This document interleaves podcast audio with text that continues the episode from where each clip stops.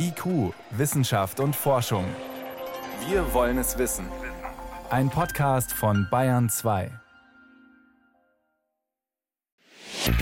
Bing, Baidu, Ecosia, DuckDuckGo, Fastbot, Fireball, Lycus, MetaGear, Quant, Startpage, T-Online, Web.de, Yahoo, Yandex. Es gibt sie tatsächlich. Suchmaschinen jenseits von Google. Für die meisten Zeitgenossen klingen deren Namen allerdings nach böhmischen Dörfern. Denn mehr als neun von zehn Nutzern vertrauen in Deutschland nur einer Suchmaschine, Googles Suchmaschine. Und sie kennen kaum Alternativen. Suchen im Web. Wie Monopole unsere Zukunft gefährden. Eine Sendung von Martin Schramm. Ich glaube, es ist eindeutig, dass Google ein Monopol hat. Der Suchmaschinenforscher Dirk Lewandowski. Wenn Sie sich angucken, wo Suchanfragen gestellt werden, dann sehen wir, dass über 90 Prozent aller Suchanfragen an Google gehen. Google ist vorinstalliert in Browsern, auf den Mobiltelefonen, in den Betriebssystemen. Und daher werden wir eigentlich auf Google gelenkt auch. Und so besteht die Welt vieler Nutzerinnen und Nutzer am Ende eben aus dem, was bei Google auf der ersten Seite ganz oben landet. Eine Monopolstellung, die kaum jemand kritisch hinterfragt. Dazu kommt das Vertrauen, was Nutzer in Suchmaschinen und speziell Google setzen. Wir hören oft in unseren Studien, dass Nutzer uns sagen, ein Ergebnis muss richtig sein oder muss besonders gut sein, weil es ja bei Google auf Platz 1 steht. Dabei gibt es längst alternative Suchmaschinenangebote. Anbieter wie Bing von Microsoft, Portale wie Yahoo, Web.de oder T-Online. Oder Exoten wie Startpage, DuckDuckGo, MetaGear und viele andere mehr. Sie landen allerdings weit abgeschlagen auf den hinteren Plätzen. Woran liegt es nun, dass kaum jemand diese Alternativen kennt? Und dass, selbst wer sie kennt, sie dennoch kaum nutzt? Welche Folgen hat es, wenn ein einziger Anbieter immer mächtiger wird? Wenn ein einziger Konzern am Ende entscheidet, was wir im Netz finden und was nicht? Und wenn wir derartige Machtmonopole nicht wollen? Welche Alternativen haben wir? Unendliche Weiten. Oder von Jägern und Sammlern. Die meisten Zeitgenossen halten Google für ein simples, selbstverständliches Werkzeug, das doch alles liefert, was man braucht. Wozu sich also nach Alternativen umsehen? Dabei gibt es jede Menge Suchmaschinen, die darauf warten, entdeckt und ausprobiert zu werden.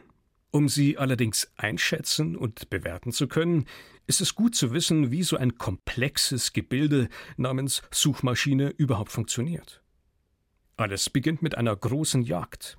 Suchroboter, sogenannte Crawler, streifen wie Jäger und Sammler durchs Web, analysieren Seiten und legen alle gefundenen Wörter in einem Index ab, in einer gigantischen Datenbank, einer Art großem, mächtigen Telefonbuch. In dem steht, unter welcher Webadresse welches Wort zu finden ist. Nur wer in diesem Buch steht, kann auch gefunden werden. Naja, ich muss das gesamte Internet im Grunde darauf speichern. Und zwar das Internet in strukturierter Form. Das Internet, so wie es da ist, das ist ein Haufen unsortierter Daten.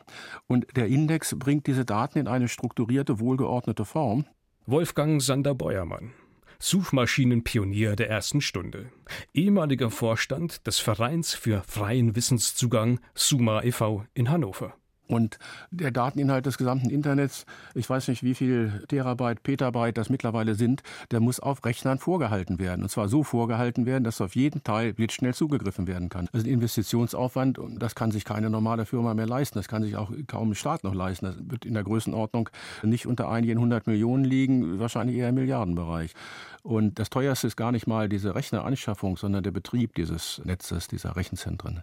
Wer so einen Index, so ein Wörterbuch des Web erstellen will, muss also einen gigantischen Aufwand betreiben. Es gilt nicht nur ein Buch zu verfassen, das fast unendlich groß ist. Das Web ändert sich auch im Sekundentakt.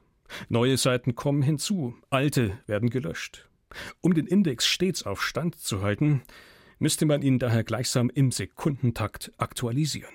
Die Schwierigkeiten entstehen dadurch, dass also erstmal das Web unglaublich komplex und groß ist. Dirk Lewandowski, Suchmaschinenexperte und Professor an der Hochschule für angewandte Wissenschaften in Hamburg. Das führt dazu, dass keine Suchmaschine in der Lage ist, das Web komplett zu erfassen. Wir wissen auch gar nicht, wie groß das Web tatsächlich ist. Und die zweite Problematik, die damit verbunden ist, ist, das Web aktuell zu erfassen. Denn es bringt ja nichts, wenn äh, jedes Dokument auf diese Weise besucht wird, aber eben nicht aktuell gehalten wird. Und es ist schlicht nicht möglich, alle Dokumente, wir sprechen von vielen Milliarden von Dokumenten, alle diese Dokumente immer aktuell zu halten, sondern die Suchmaschine muss sich entscheiden, in welchen Intervallen Dokumente wieder gecrawlt werden. Ein Projekt, an das sich weltweit bislang nur wenige gewagt haben. Für den russischen Markt die Firma Yandex, in China der dortige Marktführer Baidu und in der westlichen Welt, neben Google, gerade mal noch eine Firma, Microsoft. Für ihre Suchmaschine Bing nutzt sie einen eigenen Webindex. Bing verbirgt sich übrigens, ähnlich wie Google, hinter vielen anderen Angeboten auf dem Markt und konnte in Deutschland mit im Schnitt rund 5 Prozent immerhin einen nennenswerten Marktanteil erringen. Dass Google und Bing mit vielen Partnern kooperieren, ist für Verbraucherinnen und Verbraucher allerdings auch verwirrend. Nicht hinter jedem Angebot steckt so am Ende eine echte Alternative. Also zuerst muss man mal sagen, diese Vielfalt, die wir auf dem Markt vermeintlich erstmal sehen, ist, wenn man genauer hinguckt, in vielen Fällen keine Vielfalt, sondern es sind viele Suchmaschinen, die Ergebnisse von einer der beiden großen Suchmaschinen anzeigen. Das betrifft in Deutschland zum Beispiel die ganzen Portale wie web.de oder t-online, die auf ihren Suchmaschinen Ergebnisse von Google anzeigen. Also heißt es, ich brauche mir die gar nicht erst ansehen, eigentlich, wenn ich sowieso Google verwende. Manche Anbieter beschreiten daher einen anderen Weg, sogenannte Meta-Crawler. Statt sich nur auf eine Quelle zu verlassen, liefern sie eine Art Zusammenschau von Suchergebnissen verschiedener Maschinen. Als besonderen Service werden die dann neu aufbereitet, gewichtet und geordnet. Da ist die Idee, eine Suchmaschine zu machen, die eben keinen eigenen Index braucht, sondern auf die Datenbestände unterschiedlicher anderer Suchmaschinen zurückgreift, also eine Metasuchmaschine. Und das Versprechen, was dahinter steht, ist, dass man sagt, man holt die besten Ergebnisse von allen möglichen anderen Suchmaschinen, kombiniert die, bringt die in eine neue Reihenfolge und erreicht dadurch ein besseres Ergebnis. Meta-Suchmaschinen, wie beispielsweise MetaGer, haben also den Vorteil, dass sie Ergebnisse in ein neues, alternatives Ranking bringen können. Und so auch mal Ergebnisse liefern, die beispielsweise Google nicht ganz oben listet. Das Konzept stößt allerdings zunehmend an Grenzen. Zum einen bitten andere Suchmaschinen für diese Zweitverwertung gerne mal zur Kasse. Zum anderen sind viele kleine Suchmaschinen auch einfach wieder verschwunden. MetaGer weist so aktuell gerade mal acht bis neun andere Maschinen aus, auf die sie zugreift. Fest steht daher, wer keinen eigenen Index hat, lebt schlicht und einfach von den Brosamen der anderen, bleibt davon abhängig, was die anderen freiwillig liefern. Suchmaschinenexperte Dirk Lewandowski. Also der Index ist zentral, um eine eigene Suchmaschine zu betreiben, denn wenn Sie keinen eigenen Index haben, können Sie nur sehr beschränkt auf Ergebnisse zugreifen. Also das sind diese Partnermodelle, die wir eigentlich haben. Das betrifft die Metasuchmaschinen, das betrifft aber auch die Suchportale, die Ergebnisse von den bekannten beiden Suchmaschinen sich holen. Da bekommen Sie die Top 10 oder Top 20 Ergebnisse, können die in genau dieser Reihenfolge anzeigen, können die vielleicht noch ein bisschen anreichern mit Bildern oder Videos, die eingebunden werden, aber sie haben eigentlich keinen Zugriff auf die Ergebnisse und können kein echtes Ranking darauf machen. Um wirklich Ranking zu betreiben, brauchen sie einen eigenen Index oder einen vollen Zugriff auf jeden Fall auf einen Index. Die verengte Sicht oder Vielfalt statt Tunnelblick. Ein weiteres Herzstück jeder Suchmaschine ist der sogenannte Ranking-Algorithmus. Jene meist geheime Formel, die darüber entscheidet, welcher Treffer warum ganz oben auf der Liste landet. Bei Stichwörtern wie Smartphone, Wetter, Schulferien oder Klimawandel, Artensterben und Covid-19.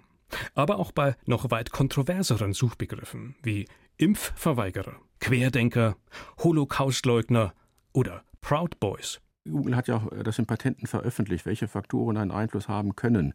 Und da stehen so Dinge drin, wenn eine Webseite einer Firma gehört, wie groß ist der Jahresumsatz der Firma, wie viele Mitarbeiter hat sie, je höher der Umsatz und je höher der Mitarbeiter, desto wichtiger wird offenbar die Firma.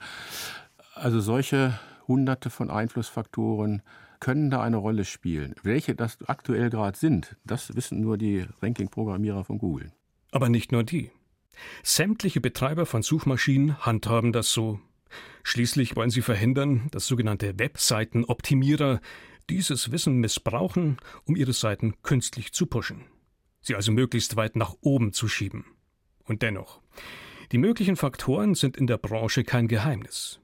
Da ist zum einen die reine Textstatistik. Also, wo und wie häufig kommt ein Suchbegriff vor? Stufe 2. Wie aktuell ist ein Dokument? In Stufe 3 greifen dann Popularitätsfaktoren. Da kann man auf der einen Seite messen, wie gut ein Dokument im Web verlinkt ist. Also ist es gut in der Struktur des Web platziert, linken viele auf dieses Dokument und auch wichtige Leute. Dann kann es wichtiger sein als ein Dokument, das wenig Links oder schlechte Links erhält.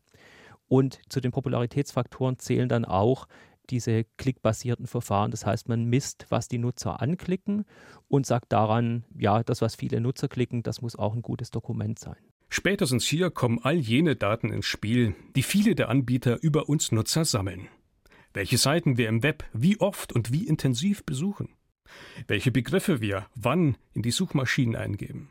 Und an welchem Standort wir das machen und so weiter. Um all das dann zu verknüpfen, mit Hilfe von maschinellem Lernen auszuwerten und so Suchergebnisse zu optimieren. Wer beispielsweise nach einem Restaurant oder nach einem Ortsverband einer Partei sucht, erwartet in München andere Ergebnisse als jemand in Hamburg oder Stralsund, in Wien andere als in Zürich. Aber auch persönliche Interessen und Gewohnheiten von Nutzern lassen sich eben sammeln und verwerten, um von der Vergangenheit auf die Zukunft zu schließen. Personalisierung heißt das Zauberwort. Dirk Lewandowski. Und hier wird eben die Gefahr gesehen, dass durch die individuelle Anpassung wir eigentlich nur noch das bekommen, was wir als einzelne Person besonders gut finden. Und es wird eben gesagt, dass diese Form der Personalisierung dazu beiträgt zu einer Polarisierung. Also das klassische Beispiel ist immer in den USA. Wir haben die Anhänger der Demokraten, die Anhänger der Republikaner. Dazwischen gibt es eigentlich nichts. Und wenn sie eben einer Seite angehören, dann werden ihnen nur noch Ergebnisse, die quasi dieser Seite genehm sind, angezeigt. Und die werden sie wiederum gut finden, weil sie nicht ihrer Meinung widersprechen, sondern ihre Meinung weiter stützen. Und so kommen sie in so eine Art Spirale rein. Diskutiert wird dieser Effekt schon lange. Unter Schlagwörtern wie Filterblase bzw. Filterbubble. Dass dieser Effekt in der Praxis bereits in großem Maßstab stattfindet, lässt sich durch Studien bislang allerdings nicht belegen. Auch die Frage, inwiefern Suchmaschinenbetreiber kommerzielle Eigeninteressen verfolgen, beispielsweise die Seiten von konzerneigenen Angeboten bevorzugen und so andere Angebote diskriminieren. Sie wird immer wieder aufgeworfen, lässt sich aber ebenfalls in der Praxis meist nur schwer belegen. 2017 jedoch hat die EU-Kommission Google genau deshalb zu einer Geldbuße in Höhe von 2,4 Milliarden Euro verdonnert. In einer Pressemitteilung teilte die Kommission dazu mit, Google hat seine marktbeherrschende Stellung als Suchmaschinenbetreiber missbraucht, indem es seinen eigenen Preisvergleichsdienst in seinen Suchergebnissen ganz oben platziert und Vergleichsdienste der Konkurrenz herabgestuft hat. Googles Verhalten ist nach den EU-Kartellvorschriften unzulässig. Google hat anderen Unternehmen die Möglichkeit genommen, im Wettbewerb durch Leistung zu überzeugen. Vor allem aber hat es verhindert, dass die europäischen Verbraucher wirklich zwischen verschiedenen Diensten wählen und die Vorteile der Innovation voll nutzen können. Der Fall sollte nachdenklich stimmen. Gerade weil keine Transparenz herrscht, wir nicht wissen, warum genau was bei Suchmaschinen ganz oben landet, wären wir schlecht beraten, uns auf nur einen Anbieter zu verlassen.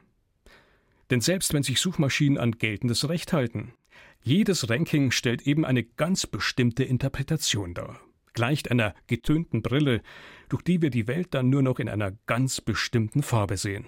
Und wo, glaube ich, immer das Missverständnis in der Hinsicht liegt, ist, dass man annimmt, es gibt beim Ranking sowas wie richtig und falsch. Und das gibt es für einen Teil der Suchanfragen. Wenn Sie sowas eingeben bei Google wie Facebook und wollen auf die Website von Facebook, dann sehen Sie klar, die Aufgabe wurde erfüllt, wenn die Website auf Platz 1 der Trefferliste steht.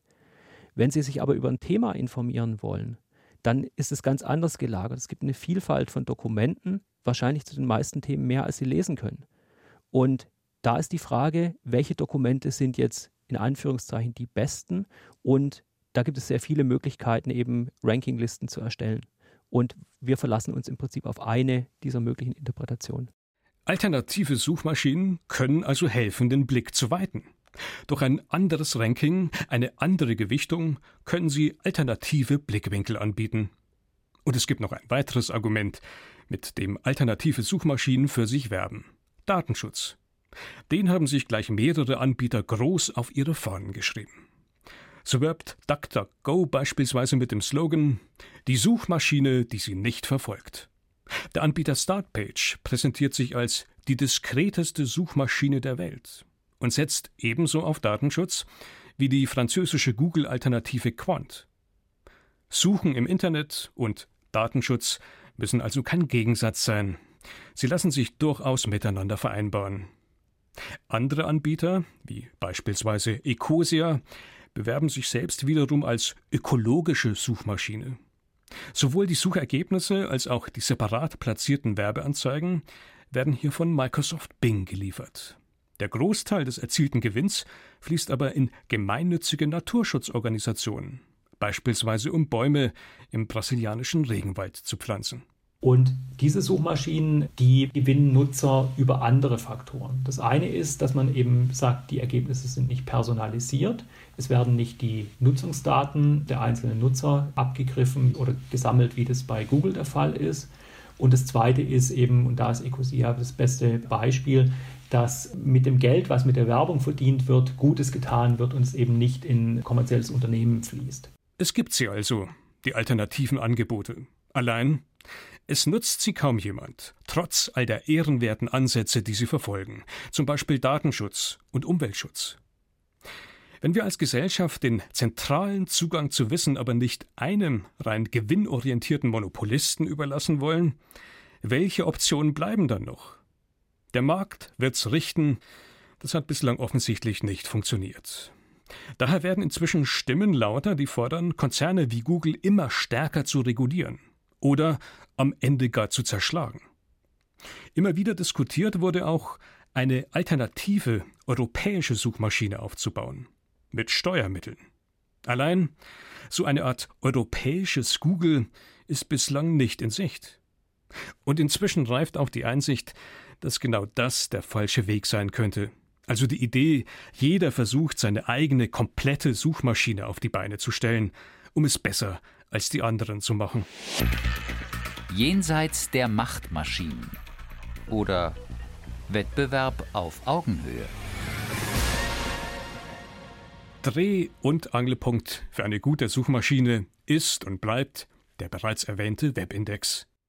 Warum also nicht diese sündhaft teure Basis für jede Suchmaschine? Das Buch, in dem zu lesen ist, was sich im Web gerade abspielt? Dieses Buch öffentlich finanzieren?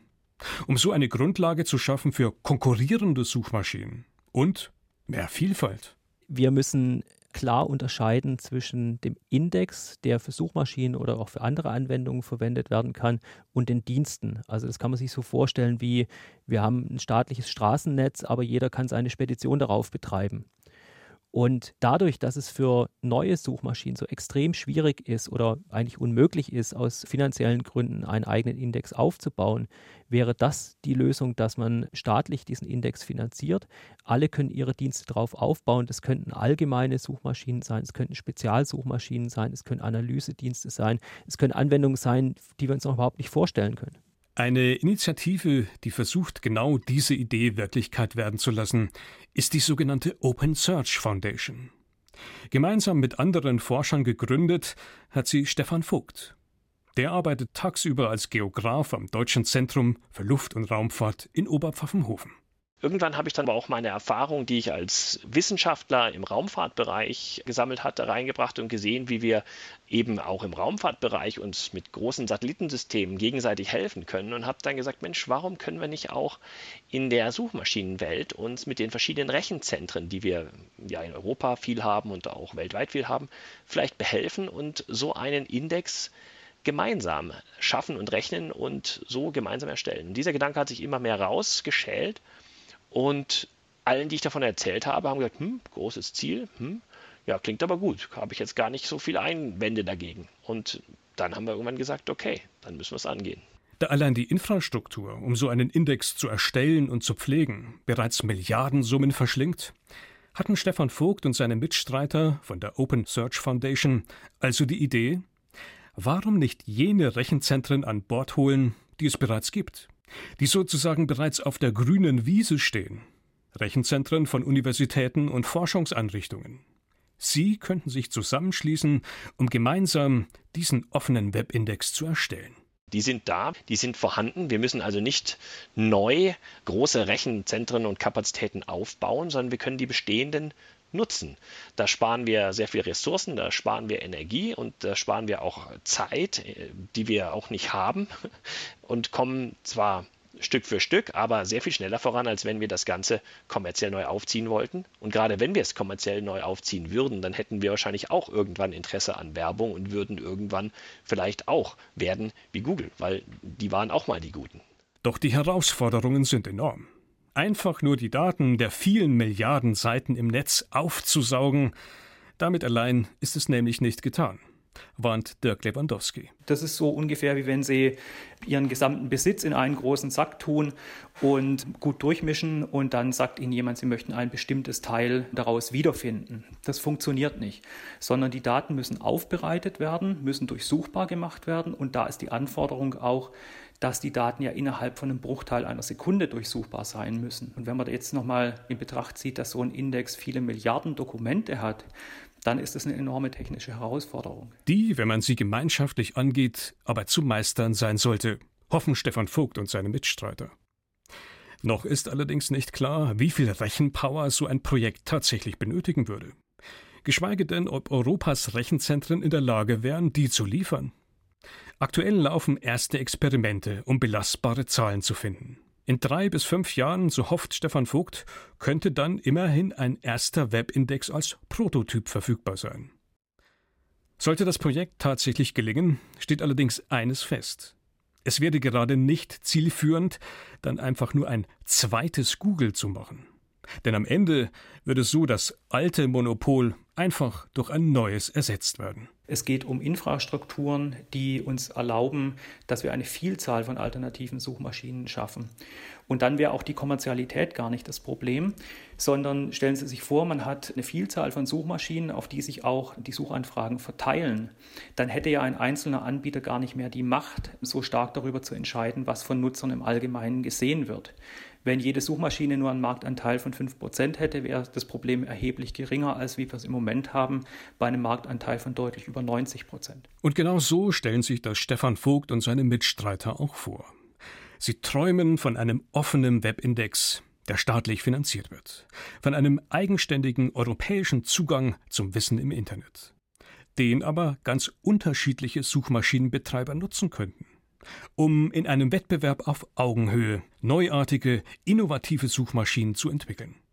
Zum Beispiel Maschinen, die uns tatsächlich Antworten auf Fragen liefern. Also eine Suchmaschine beispielsweise, die uns unterschiedliche Dokumente zusammenfasst, Positionen aus unterschiedlichen Dokumenten darstellt. Oder ganz anders eine Suchmaschine, die uns erlaubt, unsere Suchen auf bestimmte Arten von Quellen einzuschränken. Nehmen Sie den Bereich Gesundheitsinformationen. Ich würde mir oft wünschen, wenn ich nach solchen Sachen suche, dass ich bei Google einfach sagen kann, ich möchte nur Informationen von staatlichen Seiten haben, denen ich persönlich jetzt eher vertrauen würde, als den Seiten, die sonst so kommen. Oder wenn ich bestimmte Informationen habe, die in eine bestimmte Richtung gehen, ja, ist das jetzt eigentlich die Mehrheitsmeinung oder was sagen die anderen Dokumente dazu? Also das wären Sachen, die eben über unser Verständnis, wie wir Suche heute sehen, deutlich hinausgehen würden und sicher einen einleuchtenden, unmittelbaren Benefit liefern würden. Auch Viktor Meyer-Schönberger, Professor für Internet Governance and Regulation am Oxford Internet Institute, findet die Idee gut, einen offenen Index zu schaffen. Gibt aber auch zu bedenken, der Index alleine reicht nicht. Um einen guten Ranking-Algorithmus zu entwickeln, der die Suchergebnisse dann aus dem Index herausfiltert, dazu braucht man zusätzlich auch jede Menge Trainingsdaten. Also auf welche Ergebnisse haben Nutzer tatsächlich geklickt? Welche haben sie tatsächlich gelesen? Und so weiter. Eine Herausforderung, selbst für Microsoft und seine Suchmaschine Bing. Bing hat einen ziemlich guten Suchindex gehabt, aber das Problem bei Bing war, dass der Algorithmus, der die Suchergebnisse darstellt und reiht, nicht gut genug war. Warum war der nicht gut genug? Weil er nicht ausreichend viel Trainingsdaten aus Suchanfragen hatte. Und die konnte Microsoft nicht ausreichend generieren. Das hat dazu geführt, dass der Suchindex, also die Basis, hervorragend war, aber der Filter, um aus dieser Basis heraus die besten Suchergebnisse herauszuwählen, nicht ausreichend gut war. Und das hat dazu geführt, dass Bing eben kein effektiver Mitbewerber zur Google-Suchmaschine geworden ist. Um Datenmonopole von Machtmaschinen wie Google abzulösen, fordert Meyer Schönberger daher einen staatlich geregelten freien Zugang zu genau diesen Nutzungsdaten. Geregelt in einer Art Datennutzgrundverordnung, wie er das nennt, in Anlehnung an die Europäische Datenschutzgrundverordnung. Sprich, Datensammelmaschinen wie Google, aber auch Amazon, Facebook, Alibaba und Co. sollten gesetzlich verpflichtet werden, ihre Datenschätze zu teilen. Eine Datennutzgrundverordnung ist deshalb so wichtig, weil sie vorsieht, dass Daten, die von den großen digitalen Superstars gehalten werden, auch anderen Marktteilnehmern und der Gesellschaft zugänglich gemacht werden. Und zwar in einer entpersonalisierten, depersonalisierten Form, um das informationelle Ungleichgewicht, diese enorme Machtkonzentration, die wir heute haben, auszuhebeln und sicherzustellen, dass nicht nur Startups und mittelständische Wirtschaft, sondern auch die europäische Gesellschaft Zugang zu den riesigen Datenschätzen haben, die die amerikanischen Superstar-Unternehmen horten. Denn die nutzen Daten, die wir ihnen kostenlos überlassen, aktuell vor allem für eines, um damit Geld zu verdienen. Scheinbar harmlose Daten entpuppen sich als wahrer Schatz.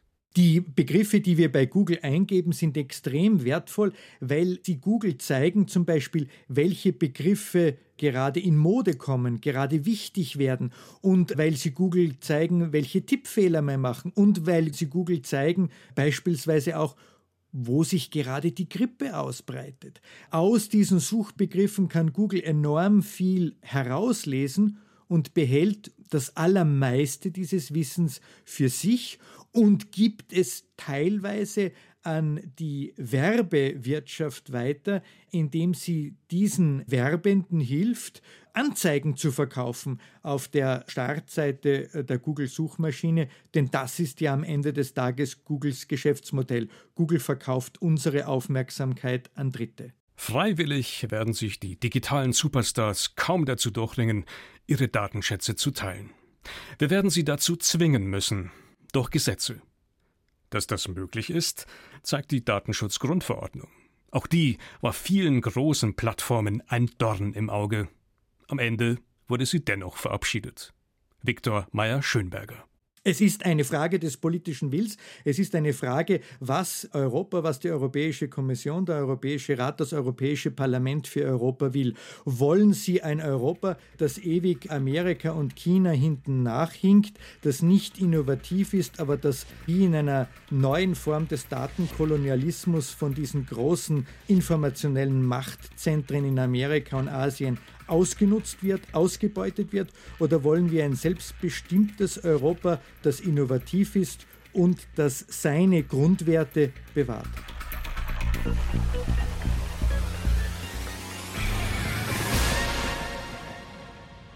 Sie hörten IQ, Wissenschaft und Forschung zum Thema Suchen im Web, wie Monopole unsere Zukunft gefährden. Eine Sendung von Martin Schramm. Redaktion Wolfgang Kasenbacher